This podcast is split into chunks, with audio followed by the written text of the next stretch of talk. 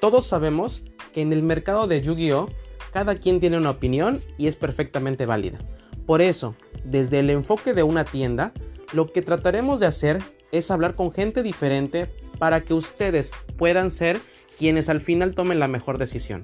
Trataremos de buscar precios de cartas, trataremos de hablar un poco acerca del formato, cómo está cambiando y un poco a diferencia de lo que puedes encontrar en YouTube, trataremos de hacerlo rápido, de una manera concisa para que en un audio de muy pocos minutos puedas quizás estar al día con toda la información pertinente de la semana.